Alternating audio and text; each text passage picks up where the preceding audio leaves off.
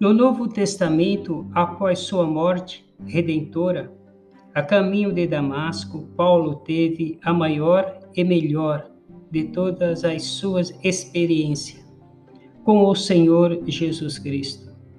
Momento em que foi salvo e incumbido de levar o Evangelho ao mundo inteiro. Atos, capítulo 9, versículo do 1 ao 8. Quando o próprio João esteve em grande dificuldade na ilha de Patmos, o Senhor Jesus Cristo lhe apareceu para confortá-lo e lhe confiou revelações que, além de edificar-lhe, ofereceram sustentação doutrinária à Igreja do Senhor. Apocalipse capítulo 1, versículo 17. Apocalipse capítulo 22, versículo 21.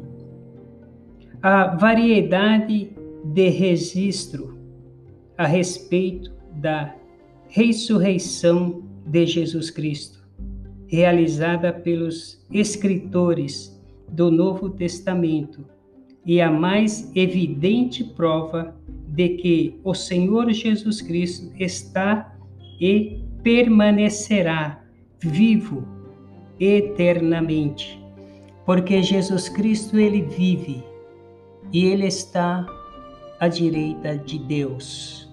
Assim como o apóstolo Paulo, ele não cria, não cria na palavra de Deus. E Deus apareceu para ele. Teve revelação de Deus e ele foi transformado porque a transformação de Deus, ela não é de fora, mas a transformação de Deus é de dentro para fora. Deus, ele transforma o homem, alma, corpo, espírito, falar, pensar, gesto e atos. É a transformação de Deus. Porque Aquele que crê em Cristo Jesus, aquele que espera, que tem confiança no seu Salvador, ele muda a sua atitude, ele muda o seu pensar, o seu gesto. Porque na palavra de Deus diz: Conheceis a verdade e a verdade vos libertará. E quem é a verdade? A verdade é a palavra de Deus.